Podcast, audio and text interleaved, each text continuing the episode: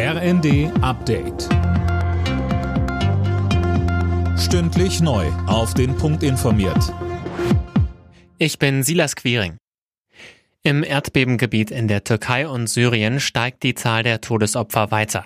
Mittlerweile sind über 8000 Menschen leblos geborgen worden. Allein in der Türkei sind es 5700 Tote. Tausende Menschen sind nach den schweren Erdbeben in der Türkei und in Syrien noch verschüttet. Die Suche nach ihnen läuft auf Hochtouren. Inzwischen sind dafür Retter aus 36 Ländern im Einsatz, so der türkische Außenminister. Verteidigungsminister Pistorius ist überraschend nach Kiew gereist. Dort hat er versprochen, dass Deutschland gemeinsam mit anderen europäischen Ländern über 100 Leopard 1 Kampfpanzer liefern will, zusätzlich zu den moderneren Leopard 2 Modellen. Linda Bachmann. Genau, die Leopard 1 Panzer sollen nach und nach bis zum zweiten Quartal 2024 ankommen. Die ersten werden bereits in den nächsten Monaten geliefert. Zuvor hatte die Bundesregierung erlaubt, dass die deutsche Rüstungsindustrie fast 180 Panzer vom Typ Leopard 1 an Kiew liefern kann.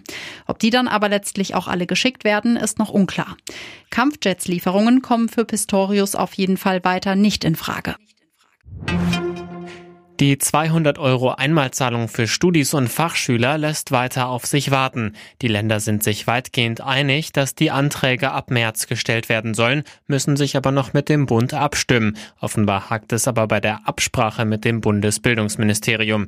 SPD-Fraktionschef Mützenich sprach von einer gewissen Leerstelle in dem FDP geführten Ressort. Beantragt werden soll die Einmalzahlung über eine digitale Plattform, die gibt es aber noch nicht.